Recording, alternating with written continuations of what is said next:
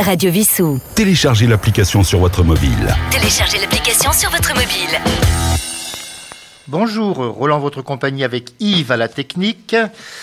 Et sur Facebook, la page de Radio Vissou, bien évidemment. En seconde partie d'émission, je recevrai Sandrine Déton pour Les Disparus de la Durance, paru chez Hugo Thriller. Nous commençons cette émission littéraire par de la bande dessinée, comme pour chaque émission avec Jeremiah Johnson, le volume 4, il y en aura un dernier après, un cinquième. C'est donc euh, le scénario est de Fred Duval et de Jean-Pierre Pécaud, le dessin est de Jack Jackson. C'est paru aux éditions Soleil, 56 pages, 15,50 euros. Nous retrouvons donc pour la quatrième fois Jeremiah Johnson dans la quête perpétuelle qu'il fait par vengeance depuis que son épouse amérindienne enceinte fut tuée par des Indiens Crow et qu'il ne cesse euh, de vouloir tuer les membres de cette tribu et d'en dévorer le foie. Et c'est, paraît-il, la vérité puisqu'il a existé, Jeremiah Johnson. Sa détermination est accrue après le meurtre de son ami, femme folle. Aussi va-t-il constituer une équipe de trappeurs aussi sanguinaires que lui. Il apprendra d'ailleurs que l'un d'eux était l'époux de femme folle. L'album s'achève sur une bataille épique contre des membres de la tribu des nez percés, au cours de laquelle certains des compagnons de Jeremiah vont trouver la mort. Rappelons donc que Johnson a vraiment existé et que Sidney Pollack lui a consacré un film. Et bah, cette série d'albums, c'est son histoire bien sûr romancée, mais comme euh, dit, euh, il est dit dans le film L'homme qui tua, la qui tua Liberty Valence, on est dans l'Ouest ici quand la légende dépasse la réalité, alors on publie la légende. Jeremiah Johnson s'est paru aux éditions Soleil. Et nous allons écouter une chanteuse elle-même amérindienne puisqu'il s'agit de Buffy Sainte-Marie. You're not a dream, you're not an angel, you're a man. I'm not a queen, I'm a woman, take my hand. We'll make a space in the lives that we'd planned. And here we'll stay until it's time for you to go. Yes, we're different, worlds apart, we're not the same. We laughed and played at the start, like in a game. You could have stayed outside my heart, but in you came. And here you'll stay until it's time for you to go.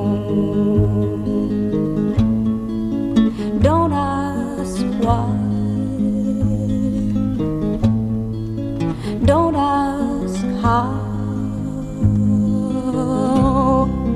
Don't ask forever. Love me now. This love of mine had no beginning, it has no end. I was an oak, now I'm a willow, now I can bend. And though I'll never in my life see you again, still I'll stay until it's time for you to go. Don't ask why of me, don't ask how of me, don't ask forever of me, love love me. No, you're not a dream, you're not an angel, you're a man. I'm not a queen, I'm a woman. Take my hand. We'll make a space in the lives that we'd planned. And here we'll stay until it's time for you to go.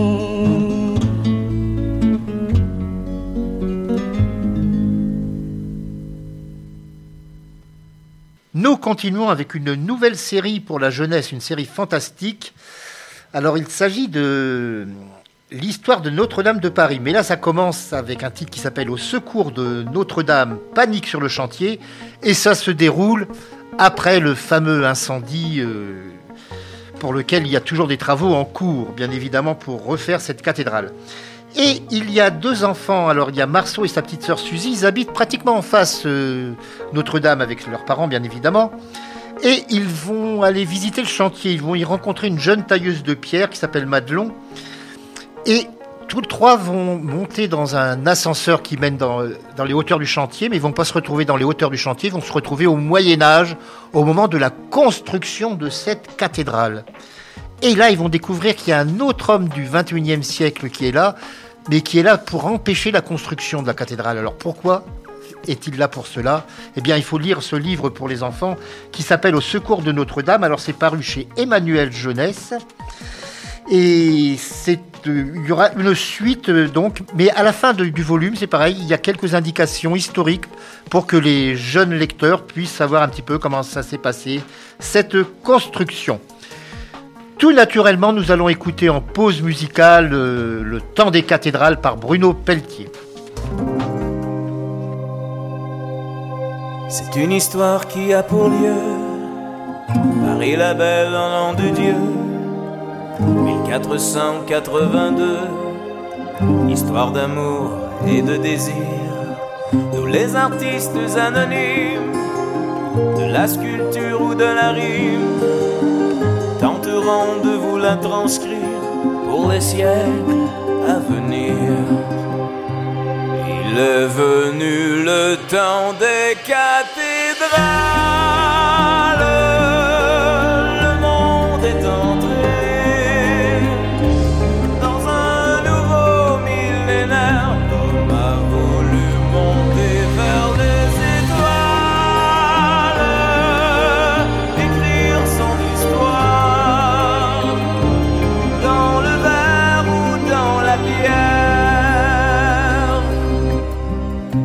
Pierre, jour après jour, de siècle en siècle avec amour, il a vu s'élever les tours qu'il avait bâties de ses mains.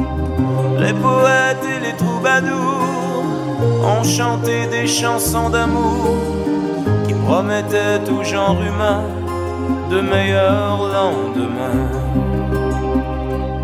Il est venu le temps des cathédrales.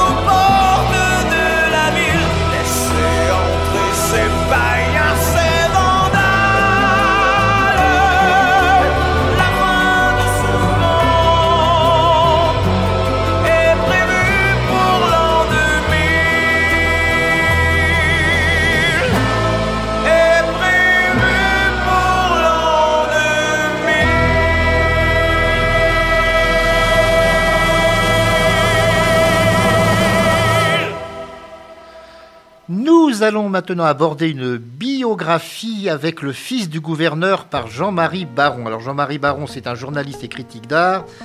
Et là, il va nous parler de son père François Baron, qui est né en 1900 et décédé en 4 1980, et qui a été le dernier gouverneur de l'Inde française, car rappelez-vous, il y avait les comptoirs de l'Inde, Pondichéry et autres. Mais il fut surtout le témoin de grands mouvements artistiques. Il a connu des gens comme Aragon, Robert Desnos. euh, il a fréquenté en 1940, en- enfin fréquenté entre guillemets, enfin je veux dire politiquement, euh, le général de Gaulle, puisqu'il était un des premiers Français libres à l'étranger. Il était le premier gouverneur étranger à se rallier à la France libre. Il a connu euh, Joseph Kessel, enfin il a, connu Nehru, donc le premier, avec Gandhi, un des membres de l'indépendance indienne. Enfin, il a eu une vie vraiment aventureuse, exceptionnelle. Et curieusement, il a assez peu connu du grand public. Et c'est pourquoi son fils, Jean-Marie Baron, lui rend cet hommage à travers cet ouvrage, Le fils du gouverneur, qui est paru chez Baker Street, une maison d'édition qui habituellement parle de polar. Donc, euh, bah, pourquoi pas ce monsieur donc euh, Baron a énormément voyagé, alors il est logique que nous écoutions maintenant Désirless dans Voyage, Voyage.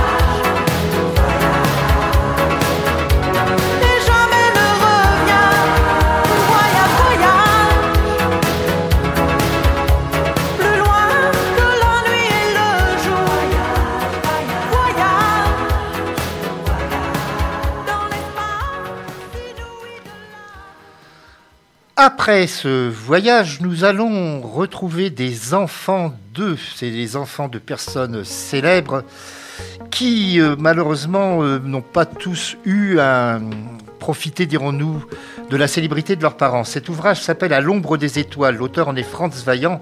C'est paru aux éditions du Cerf. Être le fils ou la fille d'une célébrité, que ce soit un écrivain, un artiste, c'est parfois valorisant, excusez-moi. Mais plus souvent, c'est un handicap, voire une souffrance, car vivre à l'ombre des étoiles ne permet pas de développer sa propre personnalité. Et parfois, on doit se justifier de cette parenté. Écrivain et documentaliste, auteur de biographies, alors celles de Léo Ferret, de Roland Topor et de Franju, France Vaillant s'est penché sur ses héritiers d'un nom, mais pas toujours de la fortune ou du talent de leurs parents. Parmi les portraits qui composent ce livre, on trouve Michel Verne, le fils de l'auteur des Cinq Semaines en Ballon. Son père, c'était donc Jules Verne. Eh bien, son père, il s'est uniquement occupé à écrire ses romans, il s'intéressa guère à son éducation. Et Michel fut un enfant capricieux, infernal, et pourrait-on dire qu'il ne trouva même jamais une réelle stabilité. Georges Verlaine, le fils du poète euh, Paul Verlaine, lui fut un obscur employé du métropolitain, ayant écrit quelques vers sans commune mesure avec l'œuvre de son géniteur.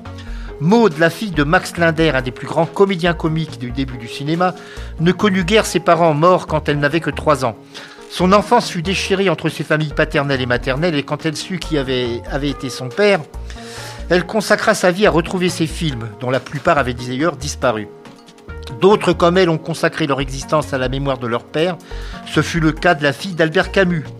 Et c'est toujours le cas de la fille de Jacques Prévert. Et dans ce livre, ben, on passe du fils de Guy de Maupassant à celui de Léo Ferré, en passant par la fille de Colette. Fille de Colette d'ailleurs qui figurait même pas sur le testament de sa mère. À l'ombre des étoiles de Franz Vaillant, c'est aux éditions du Cerf.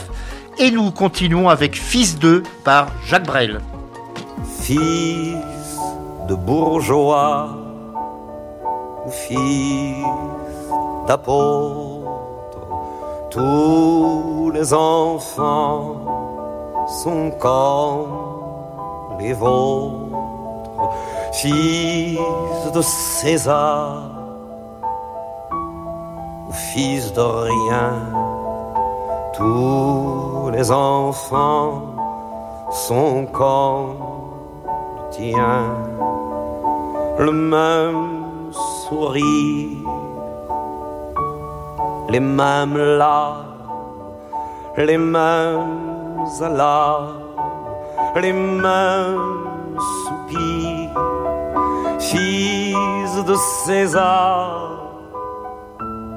ou fils de rien, tous les enfants sont comme le tien. Ce n'est qu'après, longtemps après,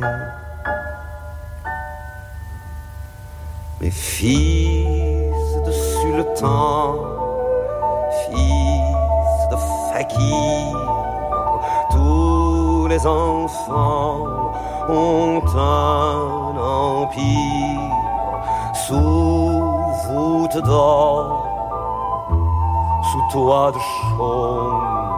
Tous les enfants ont un royaume, un coin de vague, une fleur qui tremble, un oiseau mort qui leur ressemble. Fils de sultan, fils de fakir, tous les enfants ont un empire. Qu'après, longtemps après, mes fils de ton fils, mon fils d'étranger, tous les enfants sont des sorciers, fils de l'amour, fils d'amourette, tous les enfants sont des ils sont bergers, ils sont rois mages, ils ont des nuages pour mieux voler, fils de ton fils ou fils d'étranger, tous les enfants sont des sorciers. Ce n'est qu'après, longtemps après.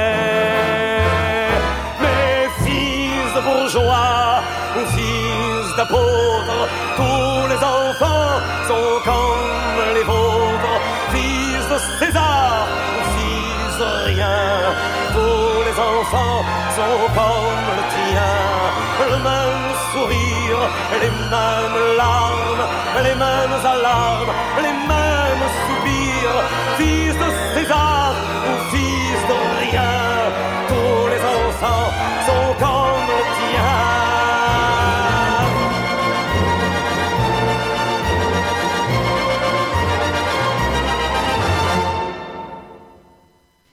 parlions d'enfants d'artistes, et bien là, nous allons parler d'un artiste dont le fils lui-même est célèbre, puisque Jacques Dutronc, son fils Thomas, est connu.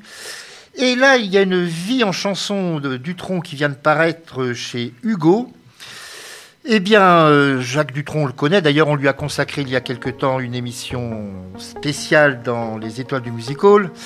C'est près de 60 ans de chansons en France. Il est incontournable de la scène française. Comment est-il devenu ce qu'on peut appeler une star Comment certains de ses titres sont aujourd'hui dans le patrimoine musical français Olivier Cachin, qui est un journaliste musical, et Éric Jean-Jean, animateur à la radio et à la télé, nous proposent avec ce Dutronc une vie en chanson de répondre à ces questions. Guitariste et compositeur, il a eu la chance de travailler avec des auteurs convenant à sa personnalité. Le premier, bien sûr, tout le monde connaît, c'est Jacques Lanzmann. Mais il y en a eu d'autres après.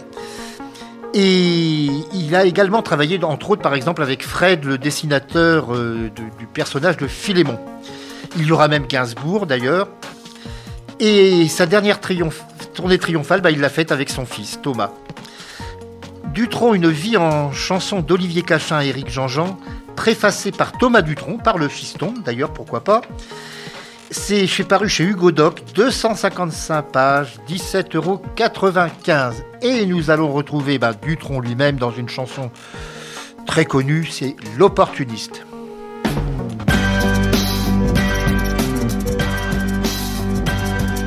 Je suis pour le communisme, je suis pour le socialisme et pour le capitalisme parce que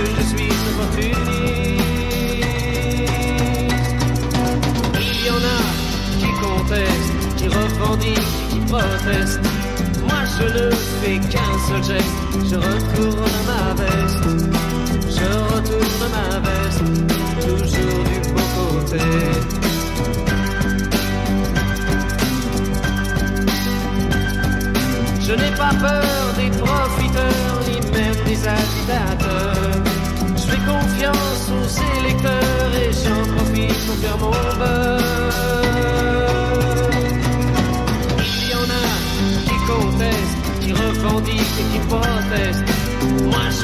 Fais qu'un seul geste, je retourne ma veste.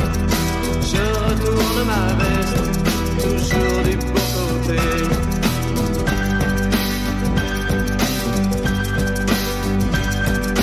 Je suis de tous les partis, je suis de toutes les patries. Je suis de toutes les coteries, je suis le roi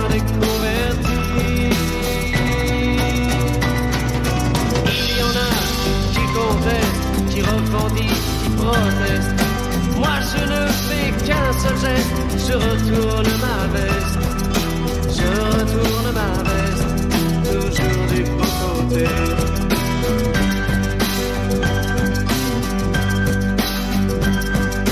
Je crie vive la révolution, je crie vive les institutions,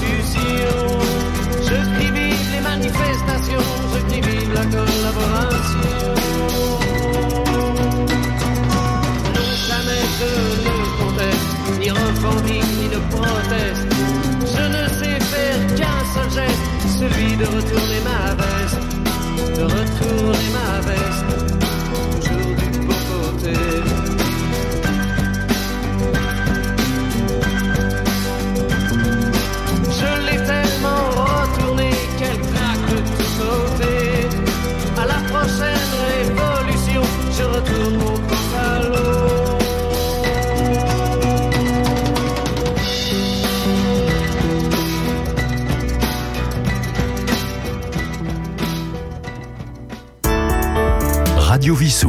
www.radiovissou.fr On sait que l'histoire de France et l'histoire du monde en général euh, a encore beaucoup de secrets qui ne sont pas dévoilés. Et pour certains, on s'interroge beaucoup. Par exemple, est-ce que le trésor des Templiers est caché à Gisors comme on l'a affirmé, enfin comme un ancien gardien l'a affirmé dans les années 60 En quoi le véritable Frankenstein était-il un docteur? Pourquoi Walt Disney a-t-il été congelé? Eh bien, euh, dans cet ouvrage qui s'appelle Le vrai docteur Frankenstein et autres secrets de l'histoire, Philippe Delorme euh, revient sur euh, un certain nombre, sur 125, 125 histoires exactement, qui sont, certains ont provoqué d'ailleurs des hoax, ce qu'on appelle des hoax ou des complots sur Internet.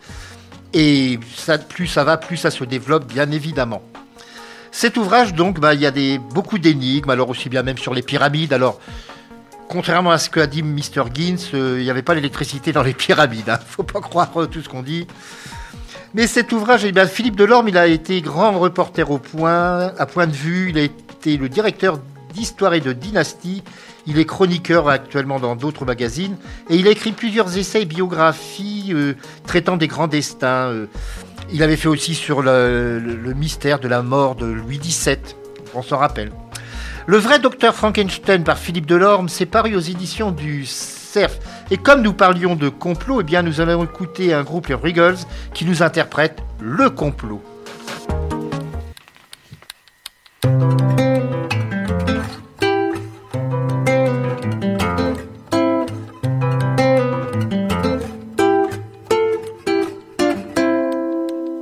Si vous saviez tout ce que je sais, tout ce que vous ne voulez pas comprendre. Si vous saviez tout ce qu'on vous cache en vrai, tout ce que vous refusez d'entendre. Quand on vous parle d'un attentat, comme d'une action imprévisible, je sais que dans les plus hautes sphères de l'État, on organise l'impossible. Le complot c'est génial, surtout quand il est mondial. J'imagine ce que je veux. Le complot, c'est un plan dessiné par des gens, par ceux qui détiennent les cartes du jeu. Venez avec moi, je vous emmène faire une balade sur internet. On vous expliquera les mises en scène. Si c'est pas net, nous on enquête. On est nombreux et on y croit à nos théories dures comme fer. C'est très sympa et c'est un choix de se dire qu'on ne peut rien y faire. Le complot c'est génial, surtout quand il est mondial. J'imagine ce que je veux. Le complot c'est un plan dessiné par des gens, par ceux qui détiennent les cartes du jeu. Vous croyez que le protocole des sages de Sion est une invention de la police secrète tsariste? Mais moi je sais que la solution finale est une manipulation orchestrée par les sionistes. Vous croyez que Coluche est mort bêtement, écrasé par un camion? Ah, ah, ah. L'ordre venait du gouvernement, tout a été organisé par Matignon.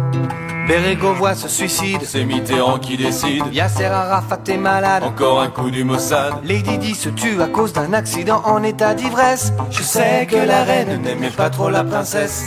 Le 11 septembre, C'est la NSA, les tours jumelles, c'est le FBI, le Pentagone c'est la CIA. et Ben Laden. Fait du golf à Hawaï. Le complot c'est génial, surtout quand il est mondial. J'imagine ce que je veux. Le complot c'est un plan dessiné par des gens, par ceux qui détiennent les cartes du jeu dans une cachette secrète. Ils discutent de la planète. Des banquiers, des militaires et des religieux autour d'une table ronde. Ils décident du destin du monde. Les juifs, les francs-maçons et quelques mafieux. Seul assassinat compliqué, c'est celui de Kennedy. D'abord cru que c'était Mickey. Troupi avait un alibi. On a soupçonné Picsou. Fifi, Lolo. On a suivi Tom et Jerry. On sait que Tango est solo. Bugs Bunny ou Mini. Daffy Duck, Porcinet ou Tigrou. Gros Minet et Didi, ou encore l'ourson Winnie, sous son vrai nom, Winnie the Pooh. Nous passons à un roman policier maintenant, alors de quelqu'un qui était très célèbre. Je dis était car, enfin, elle est toujours célèbre, mais elle n'est plus de ce monde, puisqu'il s'agit de Mary Higgins Clark, qui a publié, euh, bon, c'est une publication posthume, et une co-autrice ou co-auteur, comme on dit maintenant, à l'affaire Burke, a travaillé sur ce roman qui s'appelle Les Enfants du Guet. C'est donc. euh, il faut se rappeler qu'il y a eu un grand succès de Mary Higgins Clark qui s'appelait La Maison du Guet en 1985. Et il avait d'ailleurs occupe, occupe toujours la 50e place au classement des 100 meilleurs livres policiers de tous les temps, établi en 95 par l'association des Mystery Writers of America. Et là, donc, peu de temps avant sa disparition en 2020, elle avait commencé ce nouveau roman où on retrouve des personnages de la maison du guet dans Les Enfants du guet. Les années ont passé, mais certains protagonistes de l'histoire précédente sont toujours là, en particulier les enfants de Nancy, Mike et sa sœur Melissa qui sont devenus adultes. Après une première union, Melissa s'est remariée avec un veuf, Charlie, père d'une fillette de 3 ans, Riley. Alors que Melissa est en train d'installer sa nouvelle demeure, Riley disparaît. Aucune rançon n'est demandée, mais Melissa a reçu régulièrement des messages menaçants. Y a-t-il un rapport avec ces SMS et la disparition de l'enfant? La police en vient à soupçonner Melissa d'être à l'origine de cet acte et même d'avoir tué la petite. Qui est le ou la coupable? Certains de ses amis et même son ex-compagnon vont l'aider. Mais Melissa est la suspecte numéro un. Riley est-elle toujours vivante? Quelles sont les raisons de ce rapt? La vérité, quand elle éclatera, sera un bouleversement complet dans la vie de cette famille. Les enfants du guet de Mary Higgins Clark et de Alafair Burke, c'est paru chez Albin Michel, 330 pages pour 21,91 euros. Et nous allons écouter une chanson de Pierre Bachelet dans laquelle il évoque justement les disparitions d'enfants. C'est parti avant d'avoir tout dit.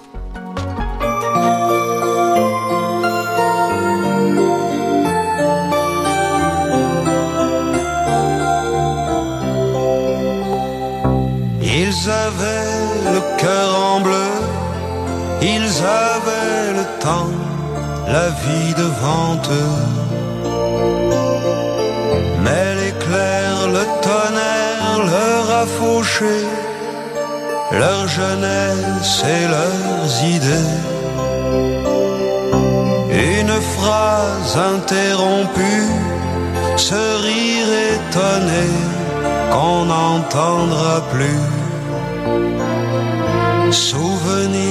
D'avenir, stylo brisé, ils avaient priorité. Partis avant d'avoir tout dit, partis avant d'avoir aimé, avant même d'avoir fini de commencer. Parti avant d'avoir tout dit. Parti avant d'avoir chanté. D'avoir fait le tour des années. D'avoir fait l'amour. D'avoir tout donné. Dans sa chambre où tout l'attend, il a laissé là ses cours d'étudiant. Photo quelque part, dernière vacances, qui vous dit dans le silence. Parti avant d'avoir tout dit. Parti avant d'avoir aimé. Avant même d'avoir eu la vie pour exister. Parti avant d'avoir tout dit. Parti avant d'avoir chanté. D'avoir pris la vie comme elle vient. Aimer les copains. Sauver l'amitié. L'encre sèche dans l'encrier, à qui le courage de le refermer. Ce qui reste sans eux, c'est encore eux, ça vous brûle au fond des yeux. Parti avant d'avoir tout dit. Parti avant d'avoir aimé, avant même d'avoir fini de commencer. Parti avant d'avoir tout dit, parti avant d'avoir chanté, d'avoir fait le tour des années. D'avoir fait l'amour, d'avoir tout donné. Parti avant d'avoir tout dit, parti avant d'avoir aimé, avant même d'avoir écrit ce qu'ils étaient. Parti avant d'avoir tout dit parti avant d'avoir chanté,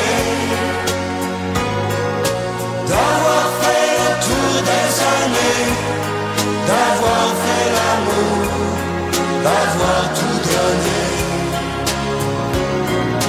Parti avant d'avoir tout dit,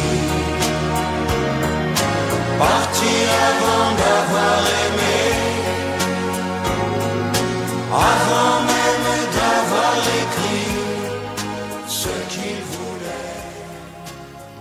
Nous passons maintenant à un roman paru aux presses de la cité. C'est le dernier que nous faisons avant la deuxième partie de l'émission. Mystérieuse Juliette de Liliane Mosca. Quel secret la discrète Juliette cache-t-elle pour renier sa vie d'avant? L'amour d'Hugo saura-t-elle briser ses silences? Nous sommes à Troyes et dans ses environs. Trois dans l'aube, bien évidemment. Juliette fait des ménages mais intrigue ses employeurs. Elle n'a pas le profit d'une femme de ménage ordinaire, même si elle aime son métier et ses clients. Ses silences, sa discrétion ne cachent-ils pas un lourd secret?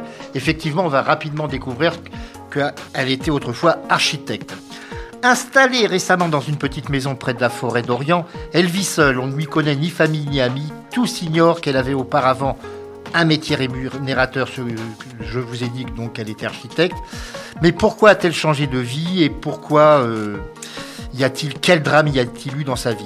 Mais un jour, elle va rencontrer le ténébreux Hugo, un homme des bois au cœur brisé et une complicité naît. Liliane Mosca est journaliste culturelle pour l'Est éclair. Elle a déjà publié plusieurs romans et donc voici Mystérieuse Juliette de Liliane Mosca aux presses de la Cité. 336 pages, 21 euros. Et nous allons tout logiquement pour cette dernière euh, partie d'émission, de la première partie de cette émission, le dernier titre, écoutez Au pays des rêves et de Juliette par Yves Simon.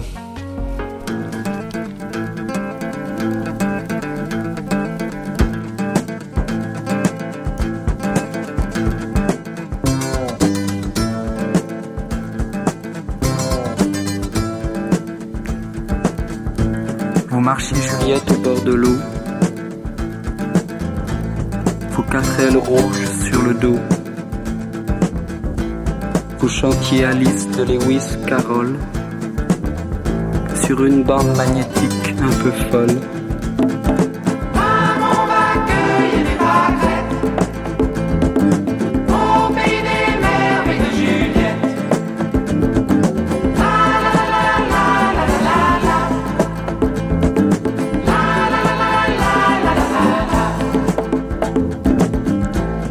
Les vieux écrans de 68,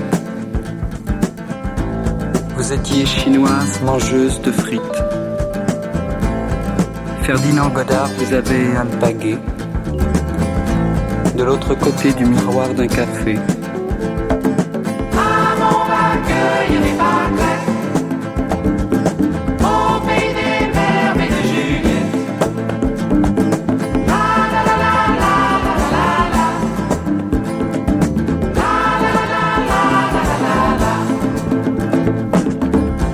Dans la tire qui mène à Hollywood,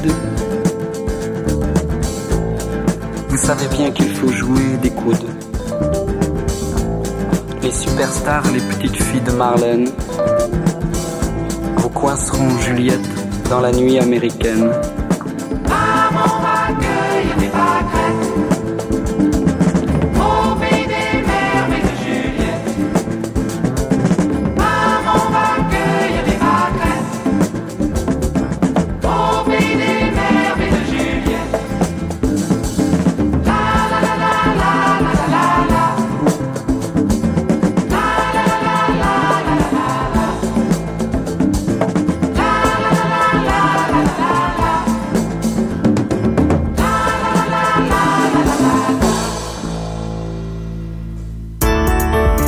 Radio Vissou. www.radiovissou.fr Radio Vissou. Téléchargez l'application sur votre mobile. Téléchargez l'application sur votre mobile. J'ai le plaisir pour cette deuxième partie d'émission d'être en compagnie par téléphone de Sandrine Détombe pour Les Disparus de la Durance paru chez Hugo Thriller. Sandrine Détombe, bonjour. Bonjour. Alors, vous êtes déjà très expérimenté dans le domaine du polar. Vous en avez écrit, enfin, peut-être écrit plus que cela, mais publié déjà un certain nombre, neuf, si je ne dis pas de bêtises. Absolument. Et je n'en ai écrit que neuf. Je, je n'ai pas gardé de manuscrits dans un tiroir. C'est les neuf que j'ai écrits qui ont été publiés, effectivement. Et certains qui ont été récompensés. Il y a par exemple les jumeaux de Piolenc. Alors celui-là, il a eu beaucoup, beaucoup de succès.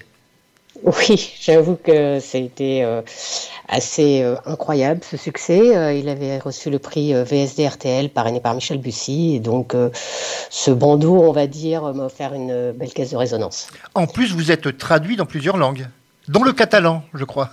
Oui, tout à fait. En Espagne, j'ai eu le droit au castillan et au catalan, donc euh, j'étais très contente euh, de ça. Et oui, euh, quelques pays d'Europe, mais également la Russie. il a été traduit en langue arabe, en hébreu, donc c'était, une formidable aventure, je dois avouer. Alors, nous parlerons tout à l'heure des disparus de la Durance, mais sans trop... Alors, c'est toujours l'inconvénient lorsqu'on fait une émission sur un roman à suspens, c'est de ne pas en trop en dévoiler. Oui, je, je sais que l'exercice est difficile, même pour moi, pour pitcher, c'est toujours un peu compliqué. Mais on peut parler un petit peu de ce que vous avez fait auparavant. Alors, vous avez travaillé, vous avez fait des études à l'école supérieure de réalisation audiovisuelle. Vous avez donc euh, participé à de la réalisation cinématographique ou télé? Oui, alors moi, j'étais pas réalisatrice. Enfin, en tous les cas, c'était pas la formation que je cherchais. Je cherchais plutôt script parce que moi, j'aime bien être plutôt dans l'ombre et, euh, et puis euh, je, je, trouvais le fait d'être la mémoire de l'eau de tout le monde. euh, je trouvais que c'était un poste assez agréable et donc euh, j'ai commencé un peu par ça, mais finalement, euh, le, cinéma n'était pas du tout le rythme qui me plaisait. Je trouvais ça très long en fait, les journées. Et, et comme j'aime bien être plutôt active. j'ai vite dévié. Ensuite, j'ai fait du montage, un peu pour la télé, etc. Et puis finalement, j'ai découvert le métier de l'événementiel, qui correspondait beaucoup plus à mon à mes attentes en termes de, de rythme de journée. Voilà, c'est très intense, c'est toujours très rapide. euh, voilà, ça me correspondait plus. Et il y a bien sûr l'écriture, Et il y a l'écriture. Alors, euh, qui prend de plus en plus peu, de, hein. de place dans votre vie, je présume. Euh, oui, tout à fait. Mais ça fait que dix ans que j'écris. Euh, mais c'est vrai que au début, c'était presque une plaisanterie en famille. C'était quelque chose d'assez euh, que je pensais qui serait anecdotique. Et puis le sujet m'a dépassé. Et maintenant, c'est une activité. Alors pas à plein temps puisque j'ai gardé mon travail et j'y tiens. Mais mais voilà, oui, ça me prend en tous les cas le peu de temps libre qu'il me restait. je le dédie à l'écriture, au salon. voilà, à ça. C'est ça qui me plaît maintenant. Alors, il n'apparaît pas dans Les Disparus de la Durance, mais vous avez tout de même un personnage récurrent, un commissaire, Maxime. Ah oui, c'est une commissaire, même Une Maxime commissaire, oui, on dit Ouais. une, pardonnez-moi. Non, non, non. En fait, j'ai tendance à dire un commissaire, mais pour les gens qui n'ont pas lu, après, ils peuvent être étonnés parce que comme c'est un prénom épicène, euh, Maxime, et qu'on l'appelle Max, euh, les gens peuvent être déroutés. Donc, euh, c'est bien une femme commissaire. Euh, et, euh, et effectivement, en fait, c'est avec elle que j'ai commencé mes écrits, les trois premiers. Alors, il Et y a à- le dernier procès de Victor Melki, Oui, dans lequel vous, vous, évoquez d'ailleurs dedans une, enfin une coutume, une, dirons-nous, une pratique très ancienne qu'on a bien oubliée, qui est l'ordalie. Et heureusement qu'on l'a oubliée, hein. honnêtement, c'est une bonne chose. Elle avait même été condamnée par l'É- l'Église catholique alors qu'ils ont pratiqué l'in- l'Inquisition, ça vous en dit long un peu sur cette euh, pratique. Mais oui, Lord Ali, c'était une sorte de justice de Dieu. Le jugement de ce qu'on appelait le jugement de Dieu en quelque sorte à une époque. Exactement, exactement. Donc on vous faisait passer des, enfin si vous étiez accusé, on, on vous soumettait à toutes sortes de tortures euh, en fonction du crime. Il y avait une torture adaptée. Et si vous vous remettiez de cette torture, si vos blessures guérissaient, alors on considérait que vous étiez innocent. Vous aviez été torturé, mais vous étiez innocent. Voilà. Bah, beaucoup de femmes ont été brûlées comme sorcières à cause de cela à une époque. Il faut pas oublier. Bien sûr. Et j'ai même découvert quelque chose que j'ai trouvé assez, euh, assez euh, incroyable, d'une ironie terrible, c'est que euh, certaines femmes que l'on considérait comme sorcières, on les jetait à l'eau avec, euh, on les jetait à l'eau sachant qu'elles ne savaient pas nager, et soit elles coulaient, et dans ces cas-là, on considérait qu'elles étaient innocentes, mais bon, elles étaient mortes, mais innocentes. Soit elles remontaient à la surface et donc on considérait qu'elles étaient sorcières et on les tuait après. Euh, C'est-à-dire que quoi qu'il arrive, la femme mourait, euh, mais parce qu'on considérait que les sorcières étaient des femmes frêles, sans vraiment une âme à l'intérieur, donc plus légères, donc remontaient à la surface. Les autres euh, coulaient. Je crois qu'il y a eu pas mal de, de débats sur le, le fait de savoir si une femme avait une âme ou pas à une époque au Moyen Âge, si mes souvenirs sont bons. Tout à fait, absolument. Mais, mais voilà, c'est toujours assez intéressant de se remémorer l'histoire. Il faut jamais l'oublier, je pense. Nous arrivons donc à notre époque, nous quittons ce Moyen Âge avec Lord Ali. Pour euh, les investigations policières que nous euh, découvrons dans votre ouvrage, est-ce que vous avez pu avoir des contacts dans ce milieu C'est pareil, d'ailleurs, je pense aussi pour les autopsies, parce que il y a des termes techniques, des, des- des procédures. Est-ce que vous improvisez ou est-ce que vous avez vraiment eu des contacts ou étudié le- les problèmes Alors, ça, ça dépend des domaines. En police, justice, euh, j'ai parfois des contacts qui m'acculturent. Après, je vais pas vous mentir, je ne remets pas tout ce que j'apprends parce que euh, notre système police-justice est très compliqué, euh, très codifié et, euh, et en même temps, moi, j'ai pas envie de faire un, mémoire sur euh, nos systèmes et sur nos procédures. Donc, euh, parfois, je me permets de ne pas écrire ce que je sais et de pour le, on va dire pour la fluidité narrative. Ce qui est des autopsies, alors là, j'avoue que j'ai pas de contact, mais Internet regorge d'informations techniques et scientifiques. Et donc, je n'écris pas n'importe quoi quand même. Je, je me renseigne beaucoup.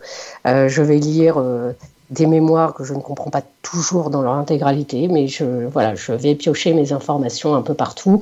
Alors, euh, je suis pas en train de vous dire que je cherche sur Wikipédia. hein. je vais vraiment, euh, je, voilà, je, je cherche plutôt dans dans les mémoires qui sont faits et euh, qui sont rédigés. Et, et voilà, donc en, en fait, c'est ça part toujours de, de quelque chose de concret et réel. Mais souvent, voilà, j'allège euh, les procédures. Euh, vous savez, par exemple, nous, dans nos livres, euh, très souvent, les enquêtes sont menées en une semaine, 15 jours, un mois. Il suffit de voir les faits divers et de, voir à quel point ce n'est pas la réalité. Ça peut prendre six mois, un an. Nos, nos analyses ADN sont données en 24-48 heures, alors qu'en fait, c'est pareil, ça peut prendre un mois, deux mois. Il y a des histoires d'argent, de priorité. Mais tout ça euh, gênerait, on va dire, euh, oui, la fluidité euh, narrative. Et donc, euh, c'est pour ça qu'on se permet ces petites, euh, voilà, ces, ces- ces petits résumés, on va dire, ces petits raccourcis que généralement les membres de la police nous, nous concèdent facilement parce qu'eux-mêmes trouvent que le temps est trop long souvent dans leur enquête. Et il ne faut pas oublier que les policiers ne sont généralement ne passent pas leur temps unique sur une seule enquête, c'est très rare. Bien sûr, Ils bien en sûr. plusieurs en même temps. Non mais imaginez, si vous prenez par exemple la série Les Experts qui avait quand même révolutionné un peu le genre quand elle est sortie, s'il y avait autant de moyens euh, mis à disposition pour une seule enquête, tous les enquêteurs, euh, tous, les appareils, etc., mais c'est, c'est, ça serait terrible parce que effectivement malheureusement il n'y a jamais qu'une seule enquête en cours. Donc, euh, donc voilà, donc c'est vrai qu'on on se permet euh, quelques raccourcis, mais on a conscience que la réalité est plus compliquée que celle-là. Alors, nous parlions tout à l'heure des légistes. Il y a maintenant une nouvelle série de romans, enfin, je ne sais pas si vous la connaissez, avec une, employée de, morgue qui enquête et qui parle aux morts d'ailleurs. L'auteur s'appelle Aka Turner et c'est une jeune maison d'édition, Alibi. Mais enfin, bon, je- j'en parlerai prochainement dans une autre émission parce que j'ai trouvé ça assez amusant et original. qu'elle puisse parler aux morts. Ça, c'est autre Ouais, chose. ouais. Alors- je ne connais pas, mais, euh, mais j'ai eu la chance en fait de, la, de, de faire une intervention avec elle au Beaux-Arts de, de, de Lyon euh, dans le cadre des Quais du Polar. Et, euh, et j'ai effectivement trouvé son discours très intéressant, donc je, je pense qu'elle fera partie de mes prochaines lectures. Parfait. Nous arrivons à ces disparus de la Durance. Et c'est la Durance, mais ça commence à Paris. Et ça, pas, ça, arri- ça, se, ça commence en face d'une euh, adresse mythique de la police, qui- enfin ex-adresse, dirais-je. Puisque c'est tout près. C'est en face le quai des Orfèvres, le la fameuse tour pointue. Le fameux 36 quai des Orfèvres. Et euh, effectivement, ça, ça commence euh, à cet endroit-là. euh, et donc, ça fait forcément référence aux enquêteurs, mais, mais pour autant, ce n'est plus la bonne adresse. Donc, ça fait aussi partie du questionnement de pourquoi cet emplacement. Et là, on peut dire que c'est un jeu, entre guillemets, de puzzle, parce qu'on va pas trouver des corps, mais simplement des pieds. Oui, on va retrouver des pieds dans leur basket flottants, euh, attachés entre eux par paire, sauf qu'en plus on en retrouve sept, donc on se retrouve avec un pied isolé, un pied orphelin. Alors ça peut être quelqu'un de déjà, unijambiste, tous ces mais bon. pieds, euh, voilà, ça peut être un unijambiste, on ne sait pas. Mais déjà, voilà, tous ces pieds repêchés d'un coup, ça pose des questions. Et ce pied orphelin sur lequel il y a une, il y a une inscription en pose encore plus. Donc euh, voilà, parce qu'il y a écrit gagner sous le septième pied. Mais gagner quoi? Qui? Comment? Tout ça, on ne sait pas. Est-ce que les, les personnes à qui appartiennent ces pieds sont encore en vie? Est-ce qu'elles sont amputées quelque part? Ou est-ce que c'est une partie de leur corps qui a été détachée? Euh, Tout ça, on ne sait pas. Et c'est après qu'on va s'apercevoir que ce n'est pas une affaire purement parisienne. Et non, et non, en fait, quelques petits détails, comme cette inscription du mot gagner, euh, font clignoter toutes les lanternes rouges de la police, et donc on s'aperçoit que ça fait écho à des vieilles affaires, alors pas tout à fait dans leur intégralité, c'est ça qui pose problème. Il y a toujours un petit truc qui fait penser à une vieille affaire, euh, soit qu'on pensait résolue, soit non résolue, euh, et là tout d'un coup euh, s'ouvre... alors pas une boîte de Pandore, mais en tous les cas euh, une boîte qui fait un petit peu peur et on commence en fait à essayer de, reconstruire tout ce puzzle qui s'éclate un peu sur toute la France. Alors, on peut penser que certains des, de- des policiers qui travaillent sur cette euh, affaire, qui sont déjà policiers depuis un certain temps, ont peut-être, en revenant dans ce quartier, la nostalgie de l'ancien siège, alors que maintenant le bastion, bon, c'est pas du tout la, même poésie, entre guillemets, euh, la même mémoire plutôt. Oui, alors il y a ça et en même temps justement moi j'ai choisi euh, en enquêteur principal euh, de la troisième DPJ euh, un fraîchement débarqué de Le Lyon. capitaine Et Vasse. Donc euh, le capitaine Vasse absolument et lui le 36 euh, bah, non, pour lui c'est pas un souvenir. éventuellement ça lui parle parce que lui aussi a lu des polars et lui aussi a regardé des, des films policiers sinon il connaît par cœur. Simplement, il n'a jamais travaillé là-bas. Donc, il est euh, pour lui de la génération Bastion. Et donc, c'est quelque chose qui va arriver de plus en plus. C'est-à-dire que euh, ma génération va être no- nostalgique de ce 36. euh, mais les nouveaux, voilà, ils, ont, ils commencent à apprendre à travailler dans des bâtiments beaucoup plus sains, beaucoup plus grands, beaucoup plus fonctionnels. Parce que bon, il suffisait de voir les locaux du 36 pour voir que l'adresse était mythique, mais le lieu n'était plus vraiment approprié pour bien travailler. Et donc euh, voilà, cette petite euh, nostalgie en fait dépassée me, plaisait bien euh, parce que voilà, c'est fini, il faut penser au bastion maintenant et non plus au 36. Alors, nous n'allons pas dévoiler l'intrigue, puisque je l'ai dit, l'inconvénient, dirons-nous la difficulté plus exactement lorsqu'on parle d'un roman policier, c'est d'en dévoiler le moins possible, tout en voulant que les auditeurs deviennent des lecteurs. Ça, c'est, je répète ça à chaque émission. Mais je voudrais savoir, est-ce que le capitaine Vasse, on risque de retrouver lui ou certains des personnages dans dans d'autres romans, ou est-ce qu'on retrouvera cette ancienne commissaire? Alors tout ça, je ne sais pas parce qu'en en fait, c'est au moment où je me mets à écrire. euh, c'est plus un thème généralement ou un lieu qui, qui va m'inspirer et, et donc en fonction un personnage s'impose. Alors ça peut être un, un vieux copain avec qui euh, j'ai déjà fait de la route ou euh, toute une nouvelle équipe, des nouveaux personnages. Ça je ne sais pas encore. Euh, ce que je sais c'est que euh, Max Tellier, j'avais pas prévu de la faire revenir, euh, même si on me demandait de la faire revenir. C'est simplement quand j'ai écrit le dernier procès de Victor Lunki, c'était euh, la période euh, du Covid et, et j'étais tellement sèche d'inspiration puisqu'on ne pouvait pas sortir, on ne pouvait pas rencontrer d'autres personnes, etc. Donc j'avais du mal à m'inspirer pour un nouveau personnage. Donc je l'ai je l'ai fait réapparaître. Est-ce qu'elle reviendra? Je ne sais pas, peut-être. Je vais arrêter de dire plus jamais, puisqu'elle est déjà revenue une fois.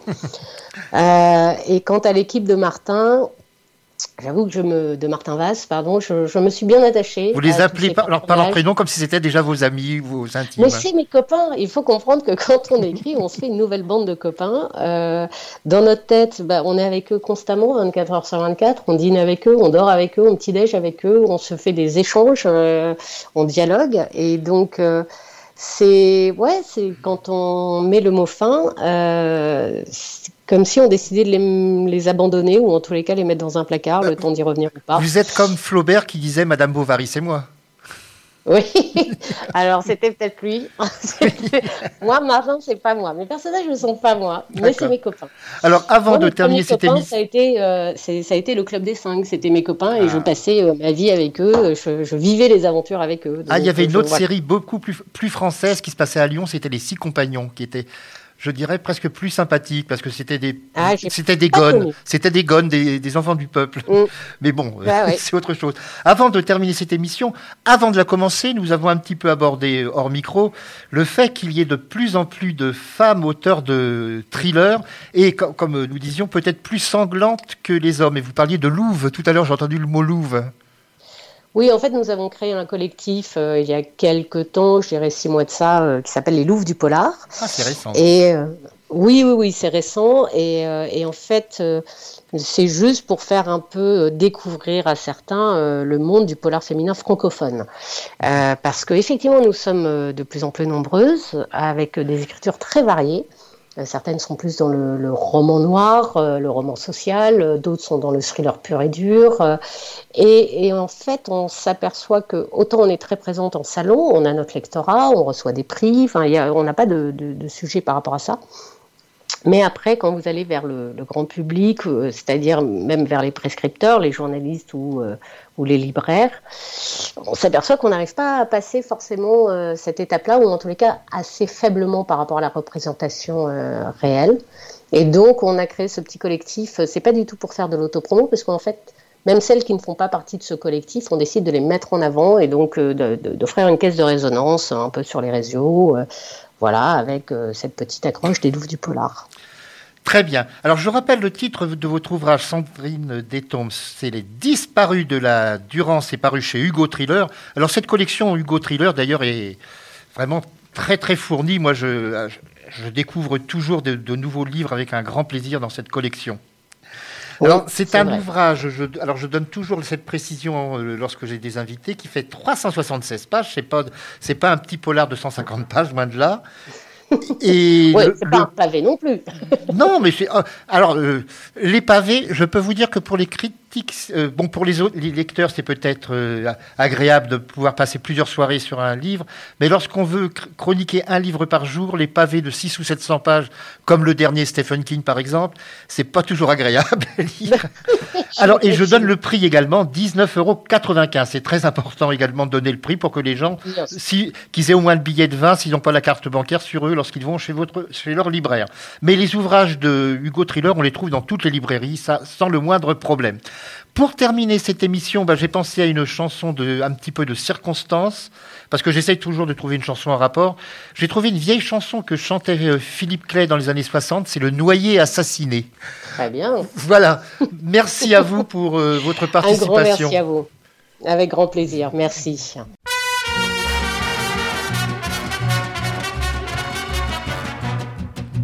Tout seul au fond de la scène, je commence à m'ennuyer. En vain, je me démène pour pouvoir me libérer. Dix ans dans la même pose, je vous assure que c'est long. Depuis que je me décompose, je fais peur aux poissons qui fichent le camp sans rémission. Je suis un noyé assassiné par un gars qu'on voulait à mon porte-monnaie. Je n'avais pas un centime, lui pour cacher son crime, il me jeta dans l'abîme, et depuis je m'abîme dans cette masse d'eau. Je suis un noyé assassiné, j'ai au cou un boulet m'empêchant de remonter. Parler d'une aventure, voilà dix ans que ça dure, avec ça je vous jure, pour une cure c'est une cure, moi qui ai horreur de l'eau. Encore, si on m'avait flanqué dans un tonneau, au lieu d'eau, il y avait eu du vin clairet. Mais non, mes chairs en deviennent molles, je me désole et je m'étiole, la scène ne charrie pas d'alcool. Vous qui moyez, plaignez, plaignez, tous les noyés assassinés. Je vivais dans ma famille, j'étais un bon garçon. Je courais après les filles, en troussant leurs jupons. Hélas, dans ma retraite, y a rien de folichon. Pas une mignonnette, rien que des petits poissons qui fichent le camp sans rémission. Je suis un noyé assassiné par un gars qu'on voulait à mon porte-monnaie. Poussé par cette crapule, voilà que je bascule dans l'eau qui fait les bulles et me v'la ridicule avec mon air crevé. Je suis un noyé assassiné, j'ai au cou un boulet m'empêchant de remonter. Vous parlez d'une histoire dans cette immense baignoire. Je n'ai que des déboires, moi qui mangeais sans boire, maintenant je bois sans manger. Parfois, d'inutiles hameçons croyant pécher viennent s'accrocher dans le fond de mon pantalon. Ou bien une herbe un peu trop fine, familièrement, grossièrement, vient se loger dans mes narines. Vous qui moyez, plaignez, plaignez, tous les noyés assassinés, plaignez. Radio Vissou. Radio Vissou. Votre web radio locale.